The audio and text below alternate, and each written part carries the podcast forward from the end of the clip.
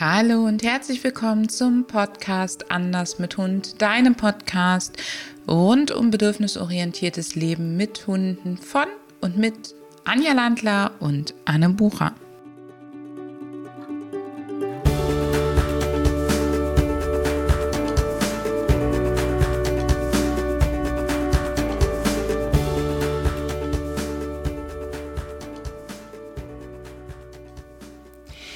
Haben für dich zu jedem Buchstaben des Alphabets einen Begriff aus der Hundewelt herausgepickt und geben dir dazu auf Instagram, Facebook, im Blog und natürlich auch hier im Podcast Input.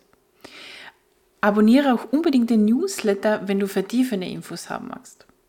Und heute geht es um T wie Trennungsstress. Anne, was ist Trennungsstress?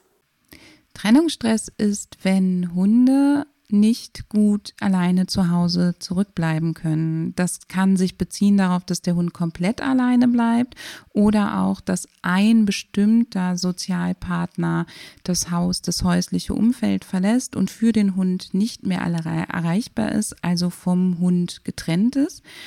Bei extremen Fällen muss der Mensch dafür gar nicht ähm, komplett weg sein, sondern einfach nur für den Hund nicht erreichbar. Ich sag mal unter der Dusche Müll rausbringen oder sonst irgendwas. Und ich finde es ganz wichtig, dass wir uns an der Stelle bewusst machen, wenn wir heute um Trennungsstress, über Trennungsstress sprechen, dann geht es darum, dass der Hund nicht zu Hause und nicht in der Fremde nicht gut zurückbleiben kann. Die Fremde ist nochmal quasi die zehnfache Herausforderung. Was genau passiert beim Hund, wenn der jetzt Trennungsstress empfindet? Der, was da genau passiert, ist ganz, ganz, ganz, ganz unterschiedlich. Es sind verschiedene Emotionen, die aktiviert werden. Das kommt sehr auf den Hund an. Man geht davon aus, dass zuerst eine ähm, Phase einsetzt, in der der Hund versucht, wieder Nähe herzustellen. In dieser Phase kommt es häufig zu Lautäußerungen, zu Unruhe, dazu Türen oder andere Sachen quasi zu durchbrechen, um wieder Nähe zum Menschen herzustellen oder den zurückzurufen oder auch zu anderen Sozialpartnern, anderen Hunden Stunden zum Beispiel. Und in der zweiten Phase geht man dann davon aus, dass der Hund eher zur Ruhe kommt. Hierbei handelt es sich aber nicht um eine entspannte, um ein entspanntes Verhalten, sondern eher um so eine Art depressives Verhalten, dass der Hund einfach aufgibt. Und das fühlt sich natürlich über, über, überhaupt nicht gut an. Das heißt, ich kann es daran erkennen, dass der Hund versucht auszubrechen, wie du gesagt hast, und wenn das nicht funktioniert, dass er sich zurückzieht. Gibt es denn auch noch andere Symptome, die Trennungsstress vermuten lassen? Es gibt ganz, ganz viele Symptome, an denen wir Trennungsstress vermuten können und dann wirklich genauer hingucken. Also wenn du zum Beispiel einen Hund hast, der dich zu Hause immer verfolgt, so eine Art Schattenhund, ähm, dann ist es ein Indiz dafür, dass der sehr an dir klebt und dass der dann, wenn du weggehst, logischerweise auch darunter leidet.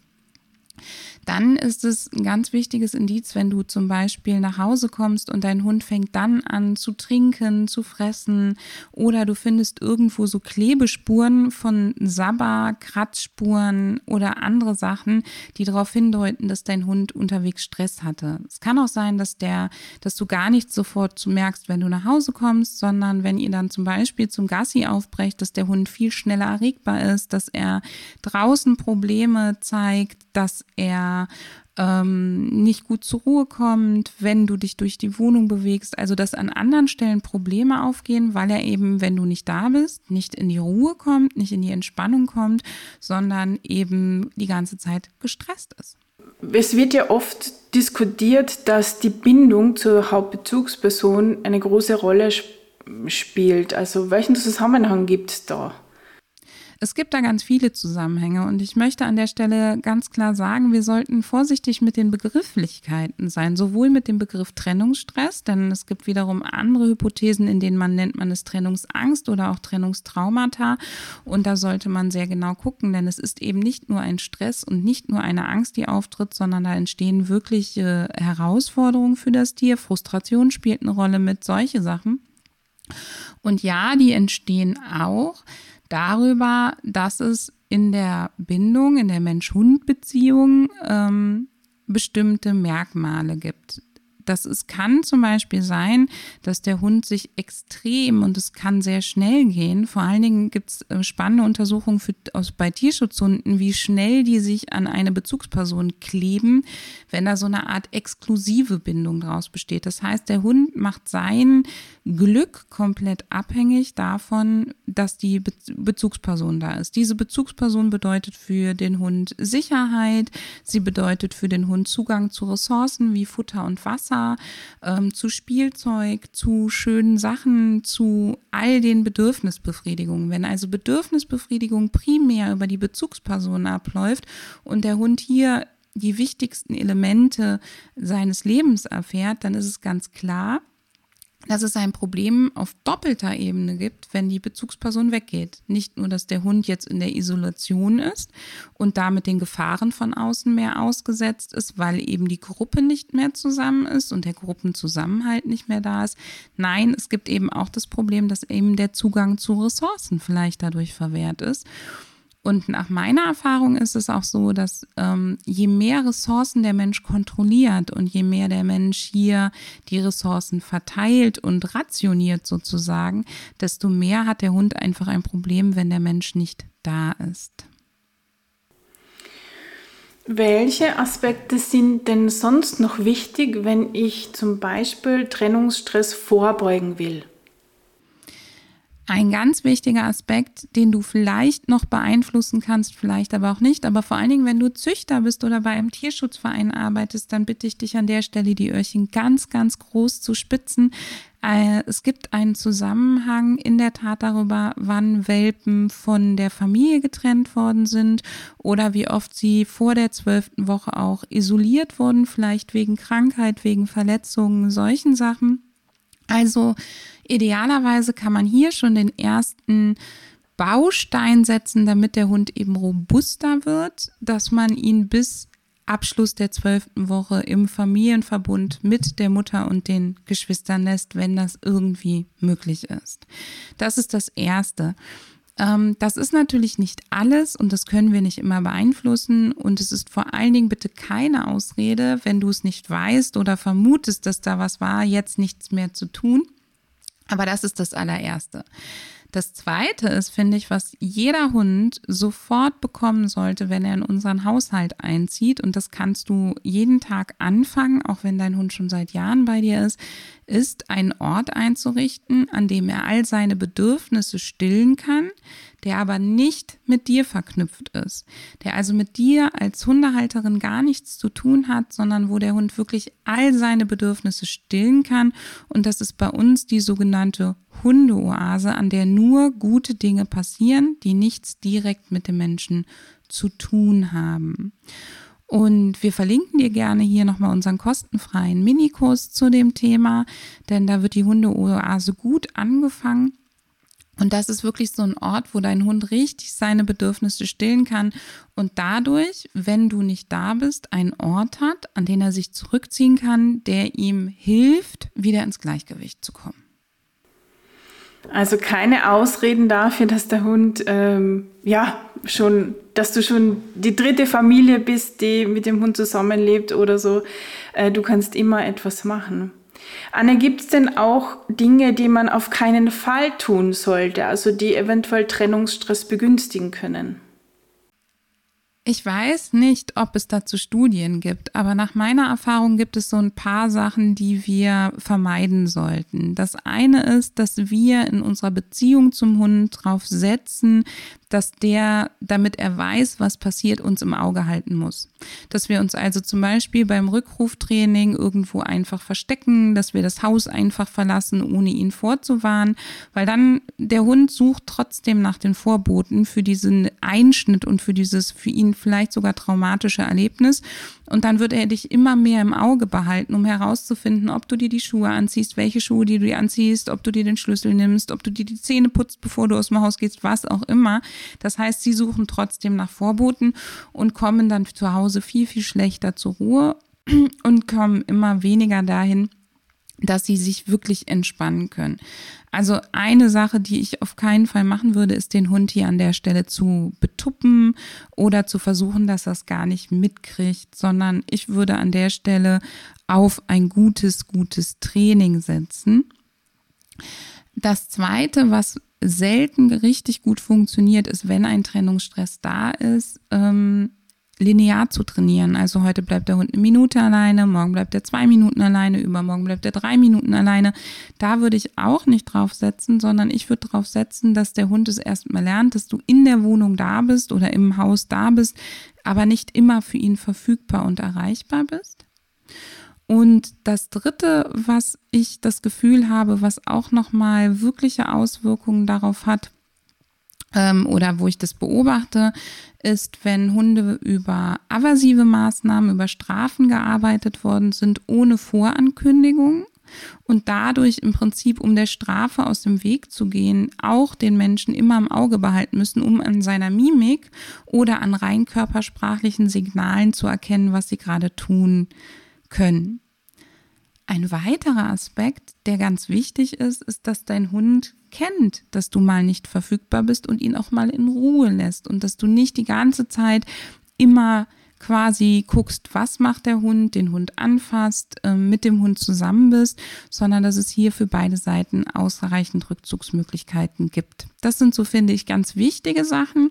Und gerade die Hundeoase würde ich wirklich als Prävention am ersten Tag des Hundes im häuslichen Umfeld schon anfangen zu initiieren, damit der Hund es einfach lernen kann von vornherein, dass wenn du auf Toilette bist, kochen bist, die Wäsche zusammenlegst, äh, am Rechner sitzt, dass du dann eben für ihn nicht verfügbar bist und dass er dann auch lernt, sich selber zu beschäftigen und auch die Möglichkeit für Stimulation und Beschäftigung hat und nicht die ganze Zeit gelangweilt darauf wartet, dass du wieder aktiv wirst. Also entkoppel Aktivität und entkoppel Bedürfnisbefriedigung ein Stück weit auch von dir. Also ich habe jetzt zum Beispiel das Glück, dass meine Hunde, ähm, wenn ich jetzt nach den äußeren Umständen gehe, nicht an diesem Trennungsstress zu leiden scheinen. Dennoch hat sich das im Laufe des Lebens, ich habe ja als Hundesenioren verändert. Das heißt, das Alter kann durchaus begünstigen, dass Trennungsstress entsteht. Gibt es denn noch andere Dinge, die das begünstigen können, wo man unbedingt darauf achten sollte, dass man auch nochmal guckt, ähm, entsteht da eventuell irgendwas? Es gibt ähm, Untersuchungen, dass es eine hohe Übereinstimmung gibt, wenn der Hund Geräusch- oder Gewitterangst hat, dass dann auch Trennungsstress vorhanden ist. Also sowohl bei Geräusch als auch bei Gewitterangst würde ich immer davon ausgehen, äh, dass auch zumindest latent Trennungsstress vorhanden ist. Und es macht für mich auch Sinn, vor allen Dingen dann, wenn bei der Geräusch- und Gewitterangst das Training sehr an den Menschen gekoppelt wurde, ist, was die Sicherheit angeht, das, dann macht es für mich doppelt Sinn, dass der Hund eben sagt, oh, ich brauche sozusagen meine Safety Zone, den Mensch, um hier in Sicherheit zu sein. Das heißt, wenn du einen Hund hast, der geräuschempfindlich ist, der viele Umweltängste hat, der äh, Trennungsstress, ähm, äh, der, der Gewitterangst hat, irgendwas in der Richtung, dann würde ich auf jeden Fall auch das Trennungsstresstraining anfangen. Das ist gar keine doppelte Arbeit, denn beide Trainingsgeräusch, Gewitterangst und Trennungsstress sind indoor im Prinzip identisch und outdoor wird der Hund hoffentlich keinen Trennungsstress haben, weil du da bist. Und ähm, auch bei anderen Verhaltensproblemen, die draußen stattfinden, würde ich immer überlegen, ob Trennungsstress da ist bei uns sind es ganz klar, die bei allen Pflegehunden, die mit starken Umweltängsten gekommen sind, war es so, dass sie sich innerhalb von wenigen Tagen eine Bezugsperson ausgesucht haben, sich sehr an die gehangt, gehängt haben. Und dann war es wirklich so, dass diese Bezugsperson das Nonplusultra war und ohne die war eben wirklich ein Problem da. Das heißt, das ist ein riesiges Indiz. Und dann hast du ja gerade schon gesagt, du hast mehrere Hunde und du hast Hundesenioren. Und auch da, liebe Leute, bitte ich euch vorzubeugen, dass ihr dran denkt, dass wir auch in einer Hundegruppe ähm, mit unterschiedlich alten Hunden oder unterschiedlichen Hunde Erwartungen sozusagen immer die Herausforderung haben, dass es mal sein kann, dass einer zurückbleibt ohne die anderen und es gar nicht kennt. Das heißt, da auch im Vorfeld das unbedingt ins, ins Training, sage ich jetzt mal, in den Alltag mit einfließen lassen, dass die wenn du mehrere Hunde hast, nicht immer zusammen sind. Genau, ganz wichtig, denn es kann ja auch mal, es muss ja gar nicht direkt das Dramatischste sein, sondern es kann ja sein, dass du mit einem Hund jetzt unbedingt mal ähm, am Jagdverhalten trainieren willst und den anderen gar nicht ähm, dabei haben möchtest oder mit dem einen an Begegnungen trainieren möchtest und den anderen nicht dabei haben möchtest oder mit dem einen zum Tierarzt willst und den anderen nicht mitschleppen willst. Und dann sollten sie es auf jeden Fall kennen, dass sie auch mal ganz alleine zurückbleiben. Ähm, kann man das auch auf im Haushalt lebende andere ähm, Tierarten, also zum Beispiel Katzen, übertragen? Hast du da Erfahrungen? Grundsätzlich ist das Bindungsverhalten bei Hunden schon ein anderes als bei Katzen. Trotzdem glaube ich schon, dass es hier auch Freundschaften gibt und wir wissen, dass Hunde und auch Katzen trauern können. Wir wissen, dass sie empathisch sein können und für euch alle da draußen, Trennungsstress ist wirklich vergleichbar mit der Trauer, die man empfindet, mit dem Schmerz, den man empfindet, wenn man Heimweh hat oder wenn eine geliebte Person auch, auch stirbt sozusagen. Ähm, für die Hunde ist das ganz, ganz schwierig, vor allen Dingen dann, wenn dadurch noch vielleicht Tagesstrukturen aus den Fugen geraten, weil jetzt mal ein Partner wegfährt und für ein paar Tage oder wie auch immer ich glaube schon, dass es sich ein Stück weit auch auf andere Tiere übertragen lässt. Die Beziehung zwischen Mensch und Hund und zwischen Hunden untereinander, die sind wirklich gemessen andere als die Beziehung, die Hunde mit Katzen oder anderen Tieren eingehen. Zumindest was die Studienlage angeht, sind die Mensch-Hund-Beziehungen und bestimmte Hund-Hund-Beziehungen eben was ganz Besonderes. Ich habe eben so lange überlegt, weil unsere Golden Retriever Hündin, die Maggie und mein roter Kater Felix, beide leben nicht mehr, die hatten wirklich eine enge Beziehung und die haben, wenn ich nicht da war, viel die Nähe zueinander gesucht. Das heißt, sie haben ein bisschen ihren Trennungsstress kompensiert miteinander. Sie haben aber auch so sonst viel die Nähe gesucht, solange nicht die Sonne schien und es warm war. Also auch da haben sie die Körperwärme gegenseitig gerne genutzt. Ähm, und sie haben auch in der Tat zusammen gespielt, gekuschelt, Komfortverhalten gezeigt, Pflegeverhalten gezeigt. Und auch meine Mini zeigt das durchaus mit einer unserer Katzen, die schon seit klein auf bei uns ist und die ziemlich gleichzeitig mit der Mini eingezogen ist. Trotzdem ist es für mich wenn ich mir das Ausdrucksverhalten und wie viel sie Nähe suchen äh, angucke, immer noch was anderes als zu uns. Jetzt ist es aber auch so, dass meine Katzen Freigänger sind. Das heißt, meine Hunde kennen das, dass unsere Katzen auch mal einen halben Tag oder Tag ähm, irgendwie draußen sind, je nachdem, wann sie reinkommen zum Fressen und um sich streicheln zu lassen. Wenn wir dann gerade Gassi sind oder so, kann das halt auch schon mal sein, dass die sich eine Weile nicht sehen. Also ich glaube schon, dass es nochmal was anderes ist, kann mir aber gut vorstellen, dass Hunde hier auch, oder ich kenne Hunde, die da wirklich auch nochmal eine Beziehung aufgebaut haben. Ich denke aber, das ist nochmal was anderes. Plötzliche Veränderungen grundsätzlich können natürlich immer zu Trennungsstress führen. Anne, das war jetzt ein sehr spannender Exkurs in die Hund-Katze-Beziehung. Vielen Dank. Ich hoffe, du hast einen guten Einblick in das Thema Trennungsstress erhalten. Und wir freuen uns, wenn du uns in den sozialen Medien besuchst, auch gerne Feedback gibst, unseren Newsletter abonnierst und auch mal im Blog vorbeiliest. Hör mal wieder rein.